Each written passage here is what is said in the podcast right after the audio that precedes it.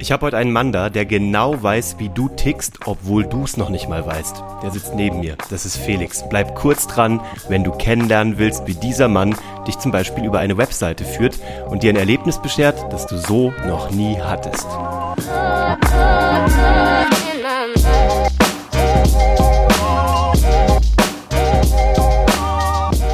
Hallo und herzlich willkommen zu Hashtag Happylist, der Podcast, der sich darum kümmert, dass du alle deine Ziele auf deiner Glücksliste erreichst, beruflich und privat. Ich bin Uwe von Grafenstein. Das ist Felix van de Sand von der Firma Kobe. Kobe is Fresh aus München. Wir arbeiten zusammen und wir kennen uns noch gar nicht so lange. Aber äh, wir hatten das Vergnügen, wir waren schon zusammen essen. Ich weiß schon ein bisschen was über dich und äh, ich will euch da draußen diesen jungen Mann vorstellen, weil es super spannend ist, was Kobe macht, was er macht, wie es dazu gekommen ist. Er macht das auch nicht alleine, er hat ein Riesenteam. Ähm, erzähl mal bitte da draußen den Leuten in kurzen Worten, was muss man über Felix van de Sand wissen, damit Felix das Gefühl hat, die Leute wissen, wer er ist?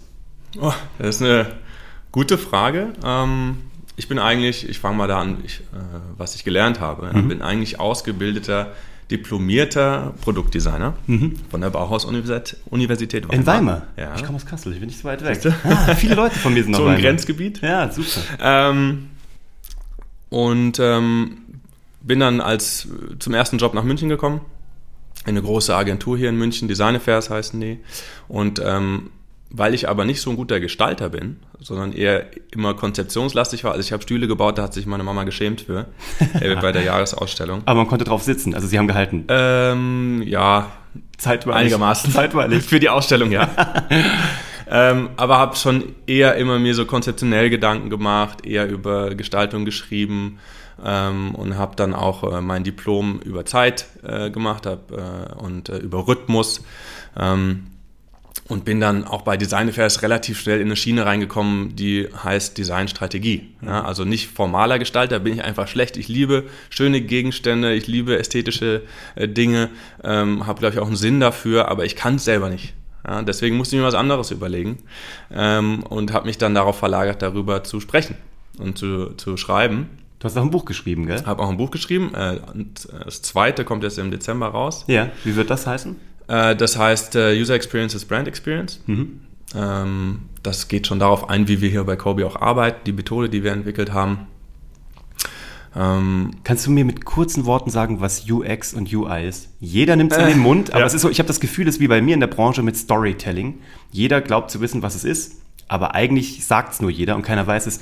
Was ist, wenn du es mal jetzt für meine Leute da draußen, auch vielleicht für Leute, die überhaupt noch nie davon gehört haben, was ist für dich die Definition von UX, UI? Äh, äh, streitet man sich immer noch. Okay. Äh, also jeder hat eine Meinung dazu, ist tatsächlich so. Ähm, das User Interface Design sagt tatsächlich, wie sieht jetzt so ein Screen aus, wo ist der Button, wie ist die Farbwelt. Von ähm, der Website. Von der Website zum Beispiel, von der App, ja. Wie ist das alles angeordnet, wie ist das, sieht das schön und praktikabel aus. Mhm. Äh, User Experience ist, geht ein bisschen weiter. Also eigentlich ist das Interface Design ist eigentlich ein äh, integraler Bestandteil der User Experience.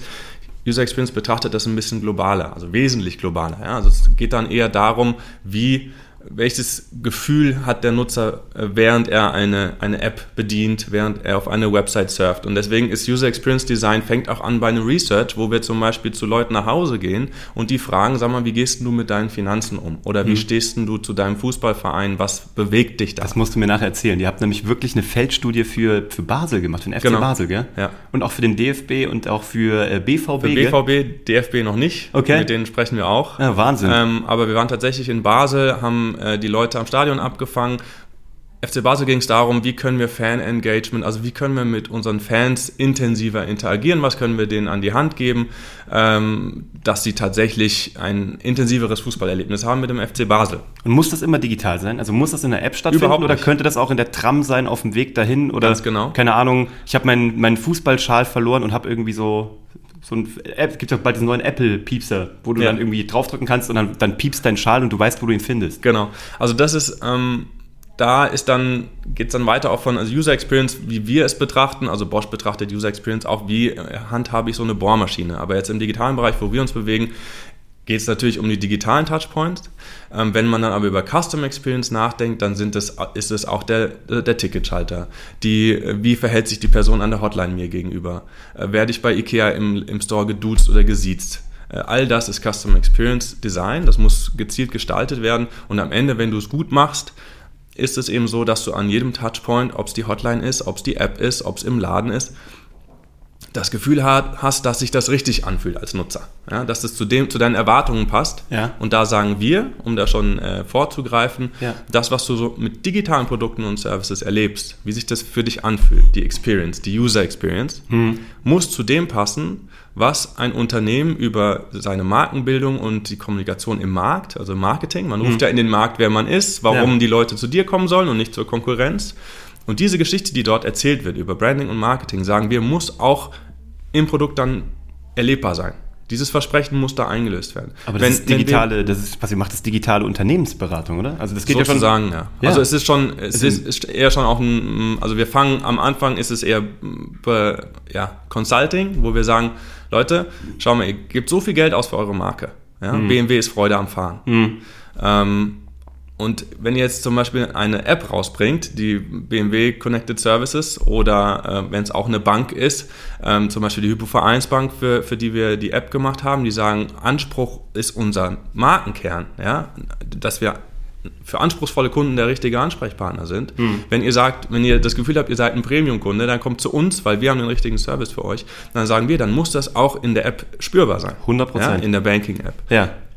Und da deswegen ähm, funktioniert die Methode, die wir uns äh, da ausgedacht haben, ausgedacht klingt ein bisschen äh, einfach, also über sieben Jahre jetzt inzwischen entwickelt.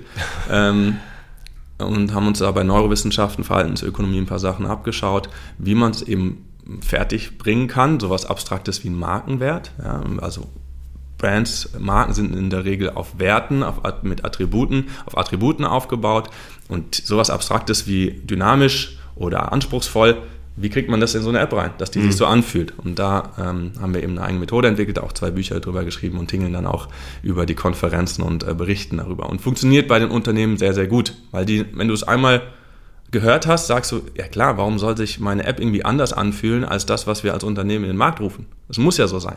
Ihr seid ja noch, also ihr seid jetzt kein junges Unternehmen, aber ihr seid auch noch kein altes, gell? Aber eure Referenzliste. Mittelalt. Mittelalt. Aber eure Referenzliste liest sich ja wie das Who is Who, möchte man sagen. So, ne? Ihr macht ja wirklich große Kunden.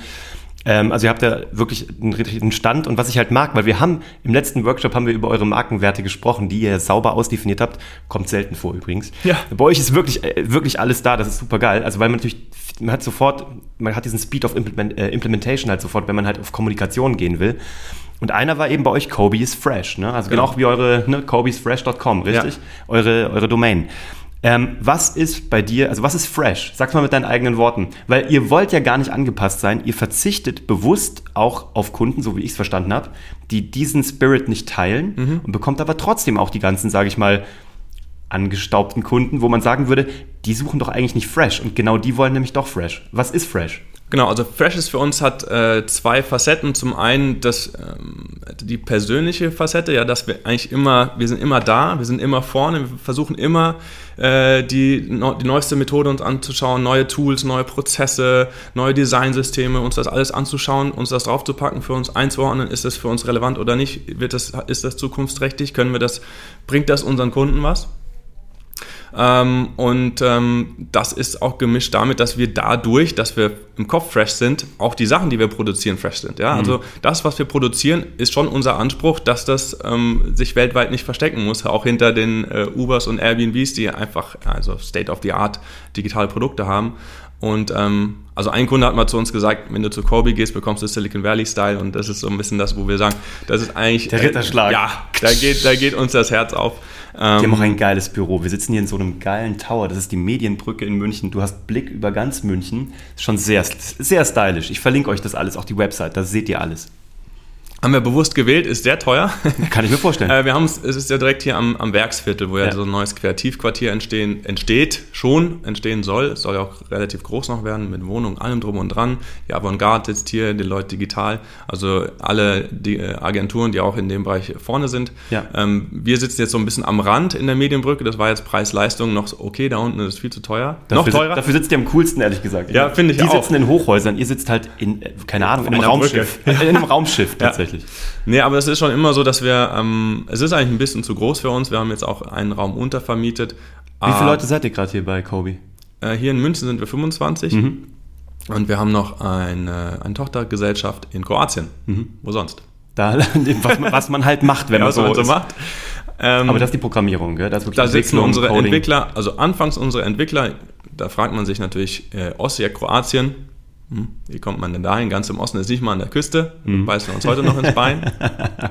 Muss auch erstmal finden, einen, einen Ort in Kroatien, der nicht an der Küste ist. Ja. Ähm, aber wir haben ja neben der Agentur vor sechs Jahren inzwischen auch noch ein weiteres Startup sozusagen gegründet, ein Fußballmanager, der ist Kickbase. Hm. Ganz erfolgreich, gell? Ich habe gestern mal geguckt, Ja. ihr habt 37.000 Bewertungen. Da Ja. will ich gar nicht wissen, wie viele Downloads ihr habt. Wir haben über eine Million Downloads und so eine Viertelmillion monatlich aktive Nutzer, was halt eine super Ratio ist für, für Mobile. Crazy. Ähm, aber wir haben damals gesehen, also wir waren halt vier, vier Jungs haben gegründet. Die Agentur, am Wochenende haben wir Fußball geschaut, also alle Fußball verrückt, haben alle diese klassischen Manager gespielt wie Comunio, Ja.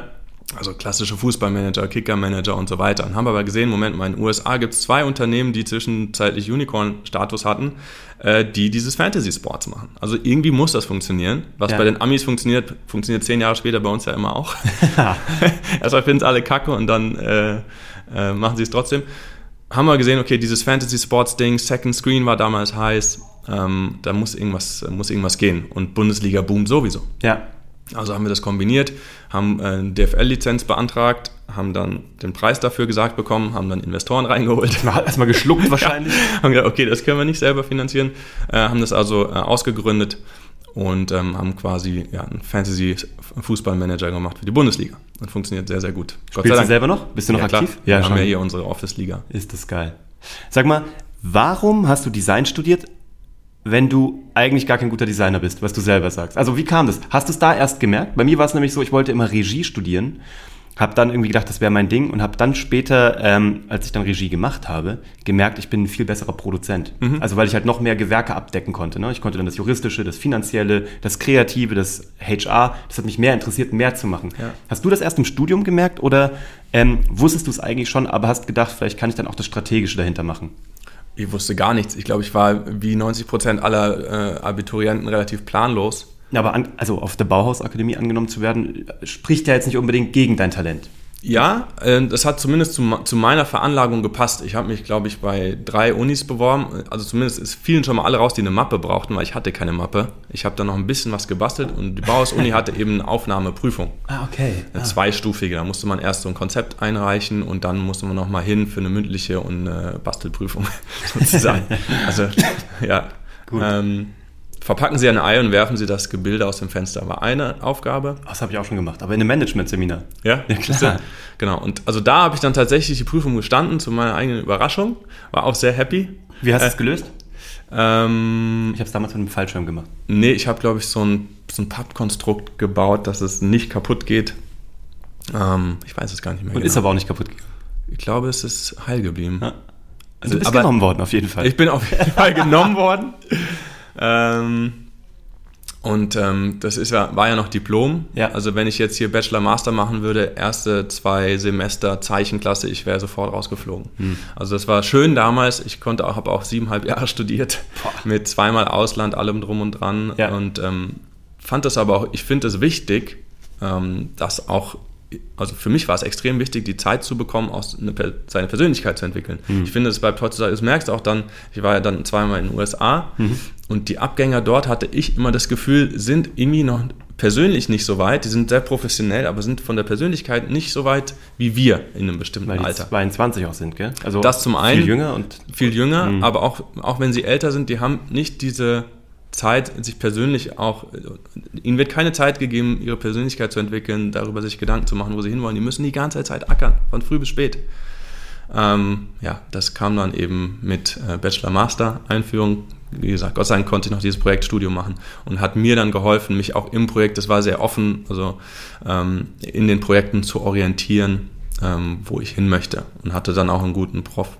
Also du bereust nichts im Rück, also rückblickend so, Überhaupt dass, du, dass du dort auf der, auf der Uni warst. Und das Ich könnte sagen, ich habe zwei, drei Jahre äh, rumgedödelt, ähm, hat aber sicherlich auch ähm, geholfen. und die charakterprägend waren. Das gell? zum einen und du merkst auch, dass zwei, drei Jahre rumdödeln überhaupt keinen Spaß macht. Ja.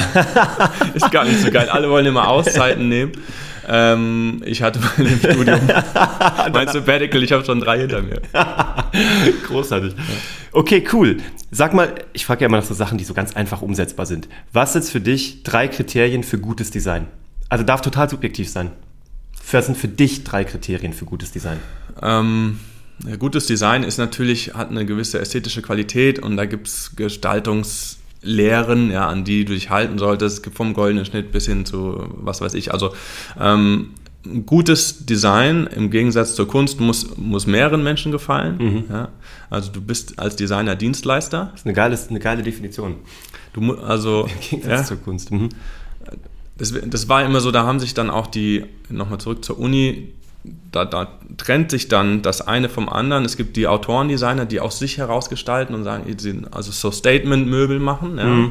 Ist auch ein, ein, ein guter Freund von mir, macht das auch, auch sehr erfolgreich. Und es gibt die äh, Jungs und Mädels, die dann eher Richtung Produkt- und Industriedesign gehen und sagen, ich mache jetzt die neue Bosch Küchenmaschine. Wird das eher belächelt auf dieser Uni oder ist das ähm, oder äh, wird das bewertet? Es gibt schon die ein oder anderen, die das bewerten. Ja, und sagen, ja, die Künstler, die gehen dann nach Berlin und, und harzen dann. Und die anderen gehen nach, äh, in, äh, in Nach Stuttgart. nach Baden-Württemberg. Ja, zum Bosch Ja. oder zum Daimler und, und machen dann, also die Jungs, die den ganzen Tag nur Reifen und Autos zeichnen, die, die landen dann da auch. Aber es hat beides seine Berechtigung, weil, weil es gibt Menschen, die möchten gerne Autorendesigner sich zu Hause hinstellen, die gehen ins Magazin und kaufen dann da ein. Ähm, und es gibt die, die Leute, die sagen, ja, mir, ich bin vollkommen fein mit einer Chibo-Kaffeemaschine, und die ist aber, also die muss ergonomisch sein, die muss aber auch gewissen ästhetischen Ansprüchen genügen. Also das ist wichtig. Und am Ende geht es, glaube ich, darum, äh, das, was du ja auch immer predigst, auch ein, ein Glas, äh, ein Stuhl muss eine Geschichte erzählen für dich. Und das bedeutet, dass du mit Assoziationen, gelernten Mustern spielst. Ähm, und nichts anderes machen wir ja auch im Digitalen. Das finde ich großartig und das ist auch, glaube ich, ein Spielfeld dafür. Also Ja. ich glaube, wenn man das versteht. Jetzt erzähl mir eine Sache. Ihr habt gerade diese neue Küchenmaschine von Bosch Siemens Haushaltsgeräte gemacht. Der Cookit? Ja. Cookit, der neue Thermomix-Killer. Kommt erst nächstes Jahr auf den Markt. Ich habe Ja. nachgeguckt, erst Ja. 2020. Genau. Ich wollte nach, ich wollte mal nachgucken. Ich war auf der Website. IFA-Premiere. Ja, genau. Ja. Und dafür habt ihr das Display gemacht. Also alles, was man sozusagen drücken kann, Knö also Knöpfchen, die keine sind, sondern digitale Knöpfchen, Genau. damit man das Ding steuern kann. Ja. Ähm, wie passt das zusammen mit Kobe is fresh? Und ähm, wie habt ihr euch dem Ding angenähert? Solltest mal, soll, wenn du das benutzt, wirst du sehen, wie fresh das ist, die Ja, ich, Interaktion. ich, ich durfte ja schon mal den Prototypen schon mal hier im Büro schon mal aus der, aus der Ferne sehen. Noch Ja. nicht an, aber aus der Ferne. Ja, ja.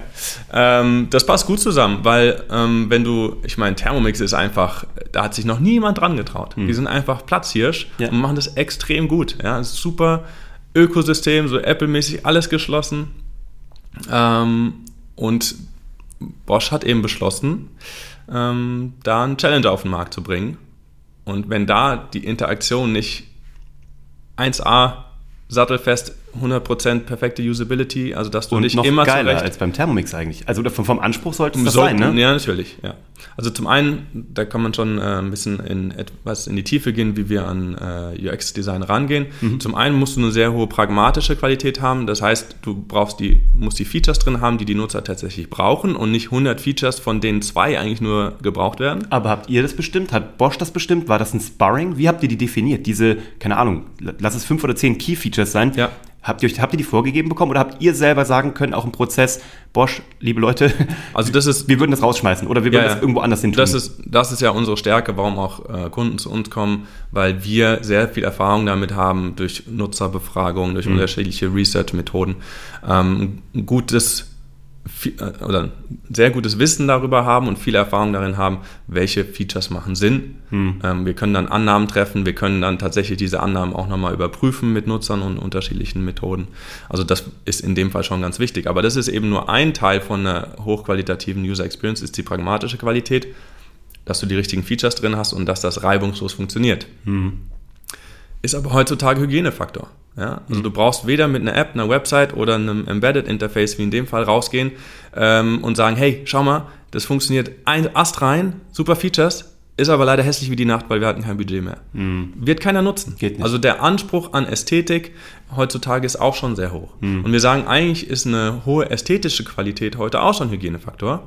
Schau dir die erfolgreichen Silicon Valley Startups an, Uber, Airbnb. Erfolgreiche Unternehmen heutzutage mit ihren digitalen Produkten und Services haben eine sehr hohe ästhetische Qualität. Aber Google Material 50, Design. Würdest ja. du es 50-50 raten? Funktionalität und Look oder Ästhetik?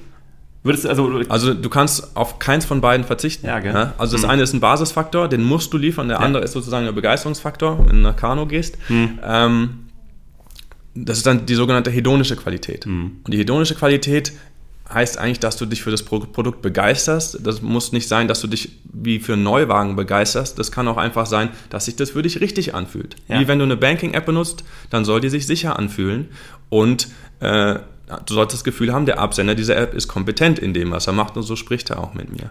Und ich, ich habe zwei Bank-Apps und eine davon wirkt mir zu fancy. Ich kann es total, nachvoll also total nachvollziehen. Die ist slick, mhm. die schaut super cool aus, aber ich habe das Gefühl, irgendwie ist sie so ein Mühe zu fancy. Deswegen, mhm. ich kann das gerade in dem Bereich voll nachvollziehen, genau. obwohl ich da noch nie aktiv darüber nachgedacht habe. Und da musst du gut aufpassen, in welchem Bereich du dich auch bewegst. Ja, du kannst, ja. also im Banking-Bereich musst du dir Gedanken darüber machen, was sind die Ziele und Motive meiner Nutzer. Hm. Was wollen die? Hm. Die wollen Überweisungen machen, die ja. wollen ihren Kontostand sehen. Genau. Und Finanzen sind einfach ein sehr heilig heiliges Thema für die Menschen. Voll. Und dann kannst du nicht auch mit fancy Animationen und hey du, wie hast du geschlafen, irgendwie die Leute äh, in, sehr informell ansprechen. Hm. Vielleicht eine N26 noch, die ja. auch auf eine bestimmte Zielgruppe dann eben äh, äh, Nee, meine ist, meine ist eine klassische. Also eine klassische ja. Bank, von der man es nie erwarten würde, wo ich mir denke, mm. Wir haben aber auch zum Beispiel die Münchner Rück, äh, für die Münchner Rück haben wir eine App äh, ähm, gestaltet. Äh, die haben ein eigenes Unternehmen ausge, ausgegliedert, heißt Garden und ist ihr erstes B2C-Produkt. Mhm. Ja? Also ein Endkonsumentenprodukt, ein Sparprodukt. Du kannst da Sparziele anlegen und mit unterschiedlichen äh, Sparstrategien dann von äh, zurückhalten bis äh, chancenorientiert, wie das so schön heißt, ja, äh, dann äh, auf deinen äh, Ehering oder auf einen Scheidungsanwalt sparen. Ähm, Gute Zielsetzung. und die haben gesagt, wir wollen explizit, dass der Umgang mit Finanzen und Sparen wieder Spaß macht. Die mhm. haben Enjoyable als einen Markenkernwert. Ja. Und wenn du dir die App mal anschaust, Garden ist im App Store, die ist sehr fröhlich und bunt geworden und legt sehr viel Wert auf Details. Da sind kleine Animationen, kleine fancy Animationen drin. Aber die Gesamtgeschichte stimmt wiederum, weil die haben gesagt, wir wollen das so ausprobieren. Weil wir haben Research gemacht, wir haben uns darüber Gedanken gemacht, wir wollen wirklich ein Finanzprodukt rausbringen, das diese Freude am Sparen ähm, zum Ausdruck bringt. Und das hat auch funktioniert? Es, funkt, es, ist grade, es wird gerade angeschoben mit Marketing, ist jetzt im Store. Muss ich mir angucken, ja. Ja, wird sich. Kann man auch so Ausgaben kontrollieren und so ein Kram? Ähm, Oder nee, ist es eher wirklich so nach vorne gerichtet Sparziel? Nach vorne ist einfach eine Spar-App. Du okay. kannst sagen, ich habe das und das Sparziel und möchte mit der und der Strategie äh, mein Geld anlegen. Okay. Klingt mega. Okay. Ähm, Genau, aber da, wir waren bei der hedonischen Qualität stehen. Bitte, mach mal. Ja, ja, okay. Ich, äh, es ist interessant, ich habe nur viele Gedanken gerade ja. Mhm. Und das sind die zwei Qualitäten der User Experience nach Professor Hassenzahl. Gibt es andere Modelle, aber wir sind ein großer Fan von, von Hassenzahl und Diefenbach, die in, in dem Bereich sehr, sehr viel forschen. Die Sarah Diefenbach ist auch hier an der LMU. Ähm, und Mark Hassenzahl hat eben gesagt, es gibt die pragmatische und die hedonische Qualität. Und wir sagen, die hedonische Qualität, dass sich das in der Nutzung richtig anfühlt für dich. Mhm. Ja? Dass sich eine Banking-App sicher anfühlt, dass sich eine äh, Mobilitäts-App irgendwie progressiv und dynamisch und ich komme vorwärts, ja, das mhm. arbeitet für mich, mhm. dass ich schnell vorwärts komme, dass sich das für dich richtig anfühlt. Äh, dafür ist die hedonische Qualität da und da sagen wir, die kriegst du eigentlich nur hin, wenn du die Markenwerte mhm. in die Experience reinwachst. Mhm. Ja? Das soll sich so anfühlen wie das, was du von der Absendermarke erwartest. Wie lange dauert sowas? Also, das, also ich stelle es mir wahnsinnig schwer vor, den Prozess überhaupt mal dahin zu definieren, bevor irgendjemand auch nur den ersten Code-Schnipsel programmieren kann. Ja, der also erste Code-Schnipsel, das dauert ein bisschen. Ja. Aber der erste, äh, es ist, kommt eben darauf an, wie umfassend du äh, das Projekt aufsetzt. Hm. Wir empfehlen immer, auch um die pragmatische Qualität erst reinzumachen, empfehlen wir eine Research-Phase, mhm. zu, wie wir es gerade für Borussia Dortmund machen. Wir fliegen nach Dortmund, besuchen die Fans zu Hause und schauen uns an, wie, was bedeutet für, für dich Borussia Dortmund, welche digitalen Produkten und Produkte und Services würden denn für dich Sinn machen im ja. Rahmen, im mhm. Rahmen Borussia Dortmund in dieser Welt? Ja? Was könntest du am, im Stadion gebrauchen? Was kannst du zu Hause gebrauchen? Was kannst du am Spieltag gebrauchen? Was kannst du unter der Woche gebrauchen? Ähm, und erstmal ein Feature-Set rauszuarbeiten, was tatsächlich auf den Bedürfnissen der Nutzer fußt und mhm. nicht auf den Vorstellungen des Managements. Mhm. Weil das liegt leider, oft gibt es da noch eine leichte Diskrepanz. Ja, sagen wir es so. Ja, und die lassen sich darauf ein. Also wenn ihr die dahin führt und wenn ihr das gut ja. argumentiert, dann lassen sich auch die Managements darauf ein oder sehen, dass eure Expertise da Sinn macht. Größtenteils, ja. ja. Es gibt immer noch die Leute, die sagen, ich kenne meine Nutzer, ja, ich nutze doch das selbst. Ja, ja. Aber auch okay. Gibt's auch. Es gibt den, den, schönen Ausspruch, Assumption is the mother of all fuck-ups. Hm. Also Annahmen, du kannst tolle Annahmen treffen über deine Nutzer ist, und es stellt sich immer wieder heraus, es ist anders, als du gedacht hast. Hm. Die Leute ticken anders, als du gedacht hast. Es gibt vollkommen unterschiedliche Auffassungen von unterschiedlichen Dingen.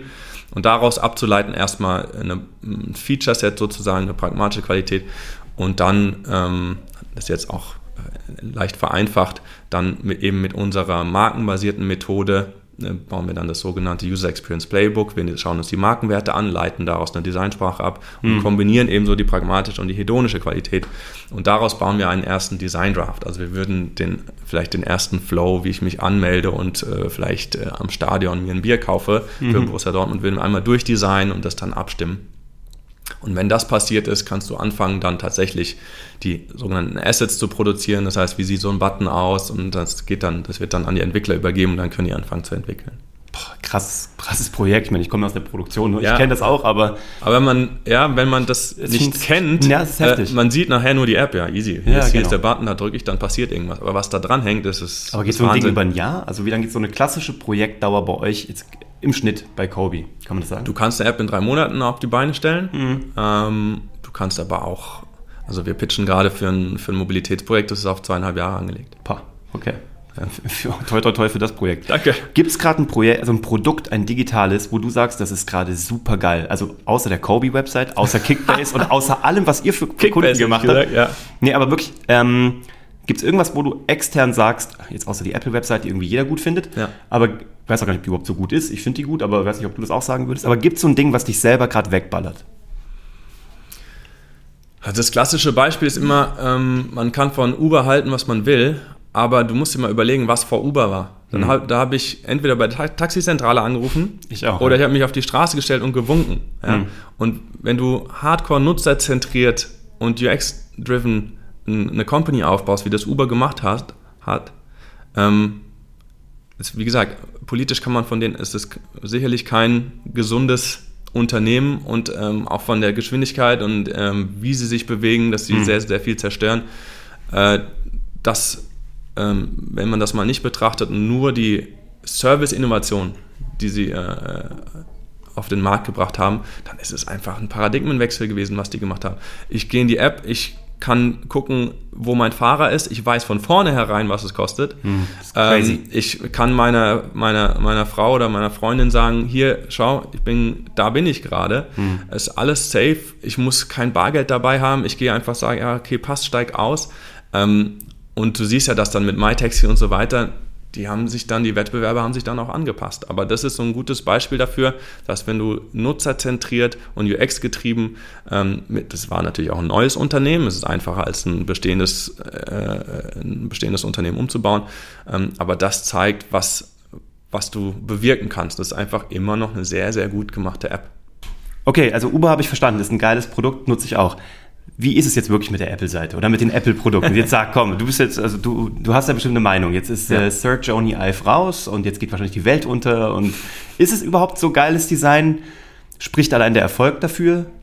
Und ähm, was kommt nach Search Only Ive? Hm, gute Frage. Ähm, ja, also die Gestaltungsqualität war bei Apple immer schon sehr hoch und war ja auch ein zentrales Thema von Steve Jobs schon. Auch, auch eine radikale Nutzerzentriertheit. Die haben geschaut, was brauchen die Leute eigentlich, wie verhalten sich die Leute und nicht, was habe ich denn, was könnte ich da jetzt für tolle Features reinbauen, wie die äh, Büroklammer bei Windows. Mhm. Ähm, Wäre bei Apple nie passiert. Ähm, aber es ist natürlich eine Kombination aus Branding, ähm, Unternehmensstrategie, äh, sehr designgetrieben sein, sehr nutzerzentriert zu arbeiten und dann noch so ein geschlossenes System zu machen mit vielleicht, die haben ja, die haben ja 40, 50 Produkte. That's mhm. it, ja. Mhm. Samsung hat, weiß ich nicht, zwei Millionen. Gefühlt. Ja.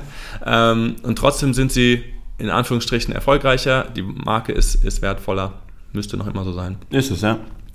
Ähm, und was sie gut machen, ist, dass sie versuchen zu verstehen, wie der Mensch tickt. Mhm. Ja, auf, ähm, auf Basis von äh, Usability, also welch, was, was braucht er tatsächlich, aber auch, wie müssen wir so ein Produkt bauen, dass es, dass es sich so anfühlt, dass man es haben will. Mhm. Ja, und dass man auch 3000 Euro für einen Laptop ausgibt, wo ein 1500 Euro Laptop das gleiche kann. Aber es ist kein Apple. Ja. Und ich lade mich, wenn ich ein Apple kaufe und benutze und ich damit gesehen werde, ich lade mich mit der Marke auf. Und mhm. das schaffen die. Mhm. Ja? Also die haben extrem gutes Marketing und Branding schon immer gehabt, haben das kombiniert mit einer sehr, sehr starken, äh, sehr, sehr hohen Designqualität.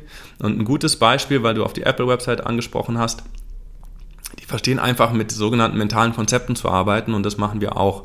Ähm, ich versuche mal das, darüber kann man länger sprechen. Ich versuche mal auf den Punkt zu bringen.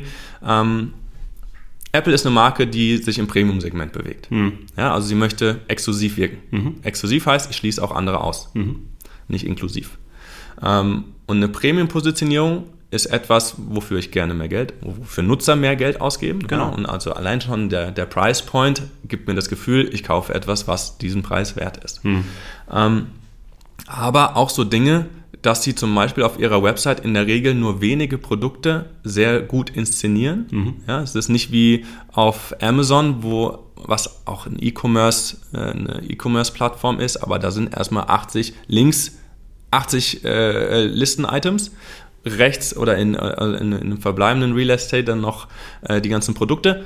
Auf Apple ist es so, ich surfe da hin und da ist, ist das neue MacBook. Ja. Ein, ein Produkt, drumherum nur Weißraum, mhm. vielleicht noch ein bisschen Schlagschatten. Und die wissen, dass wir einfach gelernt haben, ähm, mit so einer Produktpositionierung auch Exklusivität und Premium zu assoziieren. Mhm. Das kommt daher, ähm, das ist so das sogenannte Erfahrungswissen. Wir lernen vor allem in den ersten sieben Jahren unseres Lebens, lernen wir die Bedeutung der Dinge. Ja? Okay, geil. Wir, wir lernen zum Beispiel, jemand, der weiter oben ist als der andere, der ist besser gestellt, der ist erhaben. Ja, der erste steht ja oben, der zweite steht hier und der dritte steht ein bisschen weiter unten. Ja. Wir haben aber auch gelernt, dass wenn zwischen einem Subjekt oder Objekt und der Umwelt möglichst viel Platz ist, mhm.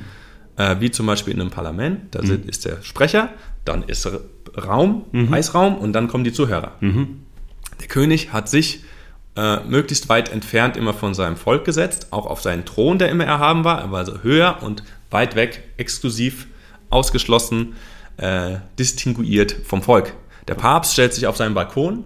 Zwischen dem Papst und dem Volk ist fast mehr Raum als zwischen dem Papst und dem Himmel, sozusagen. Das ist also sein, sein Buddy näher als dem Volk überspitzt gesagt. Ähm, wir haben aber gelernt, das sind in unserer Kultur, wenn zwischen einem Subjekt oder Objekt möglichst viel physische, physische Distanz ist, dann kodieren wir das auch in eine emotionale Distanz, also eine mhm. Distanziertheit. Ja. Und das kann ich auch übertragen auf Design. Mhm. Schau dir dein Apple MacBook an, mhm. obendrauf ist der Apfel, drumherum mhm. nur Weißraum. Mhm. Nichts kommt dem zu nah. Das stimmt. Auf der Apple-Website ein MacBook, drumherum nur Weißraum, nichts mhm. kommt dem zu nah. Aha, haben wir gelernt. physische Distanz, emotionale Distanz, exklusiv, teuer, geil, kaufe ich. Geil. Ich liebe sowas, wenn du sowas, Klein, wenn du sowas deconstructest. Äh, ich hänge an deinen Lippen. Ja. Kleinen, kleinen Schlagschatten drunter, ja. schon wirkt es erhaben. Mhm. Ja, höher als andere. Wenn du es mhm. zu hoch machst, schwebst, dann wirkt es wieder leicht. Das sind so wie die, wie die Nikes, ne? Die Nike-Produktfotografie, wo immer der Schuh schwebt und neuerdings ja. macht es jeder. Es ist genau. immer der, der schwebende Schuh und darunter halt ein leichter Schatten. So, ne? Genau. Geil. Ja, ist ja Nike Air. Ja, ja natürlich. Ist, ist ja leicht. Ja, aber es ist auch damals, ich glaube, Renault war das doch, oder? Wo irgendwie ist Raum nicht der wahre Luxus. Ja. Ne, also wo es halt einfach wirklich um dieses Thema genau. Raum geht und Abstand zu anderen. Genau, Abstand zu anderen, gutes Beispiel. Ähm, wir haben gelernt, äh, physische Nähe. Hm. Was haben wir gelernt, mit physisch, physischer Nähe zu assoziieren? Das ist, wenn mich meine Eltern umarmt haben, wenn ich mit meinem Kumpel nah beieinander sitze, wenn wir jetzt, zu, wir kennen uns wir verstehen uns, kennen uns noch nicht so gut. Ja. Wir wollen nicht näher. Wir hatten eben den, das, den Aufbau der Mikros und hatten erst ein Setup, wo wir sehr nah beieinander gesessen hätten. Auseinander. Genau, ist eher, wenn man sich nicht so gut kennt, unangenehm. Also mhm. wir, haben, äh, wir haben aber gelernt, mit physisch, physischer Nähe auch emotionale Nähe und so mit Wärme zu assoziieren. Mhm wenn man sich umarmt, spürt man die Körperwärme des anderen, alles unterbewusst. Das ist ganz wichtig. Das passiert alles unterbewusst. Ich gehe nicht auf apple.com und denke mir, ah, guck mal, wie sie ihr MacBook inszeniert haben. Mhm. Ja, ich, darauf spare ich gerne, weil es ist ja Premium inszeniert. Das passiert alles unterbewusst. Sogenannte mentale Konzepte. Und deswegen haben wir mit, wenn wir Gestaltungselemente nah beieinander gruppieren, mhm. fühlt sich das nach Wärme und Empathie an. Ja? Und wenn ich die weit, weit auseinander, entfernt voneinander, ist natürlich Distanziertheit. Ja. Und natürlich, das Einfachste sind Farben. Mit warmen Farben kodiere ich natürlich Wärme. Hm. Und das sind alles so Dinge, so gehen wir an Gestaltung ran. Wir, wir fragen aber erstmal, was ist denn eure Story? Hm. Ist eure Story Wärme und Nähe? Ja. Oder ist eure Story Premium und Exklusivität und Distanziertheit? Und diese Story müssen wir dann in die Gestaltung reinbacken. Ja. Und das ist das Schöne an der Methode, dass wir sagen, am Ende kannst du eigentlich jeden Pixel, jede Transition, jeden Button aus einem Markenwert heraus argumentieren mhm. und wir dann reden dann nicht mehr über Geschmäcker. Dann ist nicht mehr der Vorstand findet, aber Orange ist die Trendfarbe. Machst du mhm. Orange. Wir sagen, nee, wir sind aber eine Bank und wir müssen für Prä Präzision und eher auch Kühle stehen, weil wir Premium-Segment, wie auch immer. Wir können da nicht, wir können da nicht mit Orange arbeiten. Hm. Weil Orange ist warm, ist auch energetisch. Ja, hm. Haben wir gelernt, okay, irgendwie hier, da brennt was, da wird Energie freigesetzt. Es hat immer was mit Glühen und, und Strahlen zu tun. Mhm. Das heißt, wenn ich mit so äh, glühenden, strahlenden, auch äh, sehr grellen Farben arbeite, ist es natürlich etwas, was, was Energie kodiert. Klar. Und wenn ich jetzt in einer Meditations-App bin, muss ich nicht mit Neon-Orange und Lila arbeiten. Hm. Da sind dann eher gedeckte, pastellige Farben, die Dinge nah beieinander gruppiert, alles eher weich und rund. Das haben wir eben assoziiert. Äh, äh, gelernt zu assoziieren mit eher äh, mit etwas Menschlichem, äh, ruhig, weich und rund. Da ist nichts Spitzes, da eckt man nicht an. Das ist alles sehr kuschelig sozusagen. Total geil. Das ist mehr Psychologie als alles andere. Definitiv, ja. Super ja. interessant. Ähm, jetzt habe ich noch zwei Fragen an dich. Das eine ist, jeder fragt immer, was soll ich bei meiner Website besser machen? Oder was mhm. habe ich falsch gemacht bei einer Website? Wenn du, was findest du, sind die drei großen Website-Sünden? Ich weiß, ich will dich nicht limitieren, aber ich muss es immer fragen, weil man das einfach, es ist so, so Sachen, die man sofort mitnehmen kann. Drei Website-Sünden, die du immer wieder siehst und wo du sagst, hu, wenn du die abstellen könntest, das wäre großartig. Und damit meine ich nicht, ein äh, metallisch drehendes Giftzeichen, was ein, ein Ad-Zeichen ist. Nein, nein, das sollte man nicht machen. Das sollte man nicht Den machen. großen Fehler, den man vermeiden sollte, ist, äh, aus seiner Sicht heraus die, die Seite zu bauen. Mhm. Sei denn, es ist deine Künstlerseite. Okay, ja, spannend. Ja. Weil du bist kein Künstler. Ja. Du in der Regel baust du ja eine, eine Marketingseite, um dich darzustellen. Ähm, dann es kommt immer darauf an, was ist der Zweck mhm. dieser Seite. Ist es eine Marketingseite, die nur dich darstellt und dich verkauft? Dann musst du aber trotzdem überlegen, was wollen denn meine, meine Nutzer einkaufen? Mhm. Oder ist es ein, ein Online-Tool, eine Plattform, äh, ein, ein E-Commerce-Shop? Es kommt immer darauf an. Aber was wichtig ist, nicht feature-getrieben zu denken, sondern zu denken, zum einen, was ist meine Story, was soll hier überhaupt passieren? Ja. Und was wollen die Leute, was ist deren Ziel? Was mhm. ist deren Motiv und was ist deren Ziel, wenn die Nutzer auf meine Seite kommen? Mhm. Und dann sich zu überlegen, wie leite ich die da durch? Mhm. Und dann, also Fehler gibt es tausende, dass du einfach zu viele Features sofort reinballerst, ähm, ähm, dass du keine gute Usability hast, also da gibt es nicht so die Top 3. Und ähm, ja, aber am Ende geht es darum, bau eine Seite, zeig sie zehn Leuten zeig sie zwei Leuten, die dich kennen, zeig sie fünf Leuten, die dich nicht kennen hm. und äh, dann hast du sieben. suchst du dir noch drei weitere zusammen. Ja. Ich habe ja, kein, hab ja nicht Mathematik studiert. Nein, nein. Ähm, und mach Nutzertests, das geht ganz schnell. Hm. Ja, lass die Leute einmal, sag denen, ähm, hier, buch mal bei mir ein Ticket und dann guckst du, wie, was sie da machen. Das ist geil. Und vor allem kann das jeder von euch da draußen umsetzen. Definitiv. Ihr habt hoffentlich alle zehn Leute in eurem Umfeld. Macht es einfach. Lasst die Leute darüber gucken. Und dann holt euch das Feedback. Ja. Und ich sage auch ganz ehrlich, wenn du, ähm, wenn du jetzt äh, eine Website für eine Bäckerei machst oder für dein Architekturbüro, äh, du machst das ja auch, du hast ja auch deine Seite bei, bei, bei, bei Wix gemacht. Eine von meinen Seiten. Eine nur, von nur deinen Seiten. Blog. Nur mein oder, Blog. oder es gibt WordPress-Templates. Ähm, schau dir dir an, schau dir an, was was, was ist deine Geschichte, was fühlt sich für dich auch richtig an, mach dir ein bisschen Gedanken darüber, wofür will ich überhaupt stehen. Mhm. Und dann schau dir an, ob, ob sich das für dich auf Basis mentaler Konzepte, also ein bisschen, fühlt sich das jetzt dynamisch an oder eher ist es, fühlt sich das eher nach Sicherheit an, was ich da sehe. Mhm. Und spreche mit ein paar Menschen drüber, bau dir deine Seite schnell zusammen, Lieber ins Testing, gell? Zeig das Testing den Leuten und dann arbeiten dran. iterieren. Schnell bauen, schnell iterieren. Also da, Das, das, ist eh der Trick bei allem, egal, auch als beim Unternehmertum. Also Mach's einfach. wahrscheinlich auch bei Kickbase, genau. Oder Ja, wir MVP raushauen, raushauen, das Ding irgendwie gerade erst am Überleben halten, sich ein bisschen dafür schämen, wie man immer sagt, Ja. und dann Feedback also holen. es war fünfeinhalb Jahre nur Kampf. Also Mhm. wenn jetzt im sechsten Jahr waren wir das erste Mal ähm, äh, gut unterwegs mit unseren Zahlen. Echt? Ja. Ja, aber ich kenne das. Ähm, also normale Unternehmer-Journey. Ja. Was, jetzt mal unabhängig von Designer und Unternehmer, was hast du für dich privat noch vor? Bis Ende 2019. Also A, würde ich dich gerne wieder einladen, weil das ist so ein Mhm. bisschen meine Soap. Ich erzähle das wie GZSZ. Das heißt, du bist ein neuer Charakter, der heute aufgekommen ist. Okay, Felix. Fandesan. äh, wenn es dir Spaß gemacht hat, dann würde ich mich freuen, wenn du nochmal wiederkommen Ja. Mhm. würdest, dass wir uns in einem halben Jahr updaten und gucken, was ist draus geworden aus deinen Projekten. Ähm, wurde der Thermomix gekillt, etc. pp. Aber was äh, hast du noch bis Ende des Jahres jetzt so privat als Felix vor? Gibt es irgendwas, was dich gerade irgendwie anzündet? Ähm, also, um ehrlich zu sein, bin ich privat gerade in einer großen Umbruchphase und die äh, versuche ich gerade ähm, sozusagen, also ich gleise mich gerade neu auf. Ja. Und das soll auch bis Ende des Jahres dann ähm, zustande gekommen sein. Jetzt kommt, also das im privaten Bereich, im beruflichen Bereich kommt jetzt Ende des Jahres das äh, neue Fachbuch raus. Das habe ich mit vier Co-Autoren geschrieben, äh, drei, äh, äh, zwei Kolleginnen von Kobi und zwei von der TH Ingolstadt. Und je nachdem, wie das einschlägt, ich bin sehr äh, positiv gestimmt, Ja. ähm, wird es nächstes Jahr darum gehen, das zu promoten, ähm, weil da hängt natürlich auch äh, Kobe hinten dran, Klar. weil das beschreibt auch unsere Methode. Und da wird es darum gehen, da ein bisschen durchs Land zu tingeln und äh, das Buch vorzustellen auf unterschiedlichen Konferenzen und ähm, nebenbei, in Anführungsstrichen, äh, Kobe noch ein bisschen auszubauen. Also wir wollen jetzt nicht, wir haben schon gelernt, ich meine, wir sind jetzt 50 Leute ähm, und sind vor allem 2016, 2017 sehr stark gewachsen, aber dann noch hohe Fluktuation. Und jetzt sind wir gerade so dabei, ein paar äh, Organisationsmodelle äh, auch einzuführen, dass, dass die Agentur etwas autarker laufen kann, ohne auf zwei Führungspersonen unbedingt angewiesen zu sein permanent. Ja. Und auf der Basis wollen wir jetzt die Agentur auch Schritt für Schritt weiter etwas, etwas größer machen. Aber eben nicht jetzt nächstes Jahr 50 Leute dazu, sondern eher fünf. Schritt für Schritt weiter ausbauen. Total cool. Also vor allem ganz gesund, glaube ich. Genau. Saugeil. Ich danke dir. Sehr gerne. Danke, für dir. die Zeit. Ich hoffe, es hat dir Spaß gemacht. Ja, sehr. Ich hoffe, es hat dir da draußen Spaß gemacht. Äh, Ich glaube, hier war so viel drin. Ähm, Ich werde das auch einfach einzeln wieder, du weißt, rausklammern und zur Verfügung stellen, weil hier einfach so viele Tipps sind. Hör dazu, das ist alles gratis. Da sind Leute, die wirkliche Experten auf ihrem Gebiet sind. Und es sind einfache Dinge, die du mit 0 Euro sogar umsetzen kannst, ganz häufig.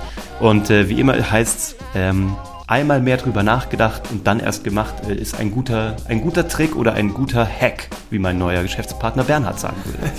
Gell? Grüße alle bei Kobe. Ich danke dir ganz herzlich. Wenn ihr Kobe sucht, kobeisfresh.com. Ich verlinke hier unten drunter alles. Ähm, er hat ein großartiges Buch geschrieben. Im Dezember kommt noch eins. Wenn du dich auch nur im entferntesten mit dem Bereich UX, UI beschäftigen magst ähm, oder mit dem Thema Psychologie oder wie du Menschen verstehen lernen kannst, That's the man. He's the go-to place. Und ansonsten schreibt mir gerne unter www.uwevongrafenstein.de. Lass einen Kommentar da. Schick das an jemanden weiter, für den das interessant sein könnte. Und ich wünsche dir viel Erfolg und eine tolle Woche. Wir sind raus. Ciao. Ciao.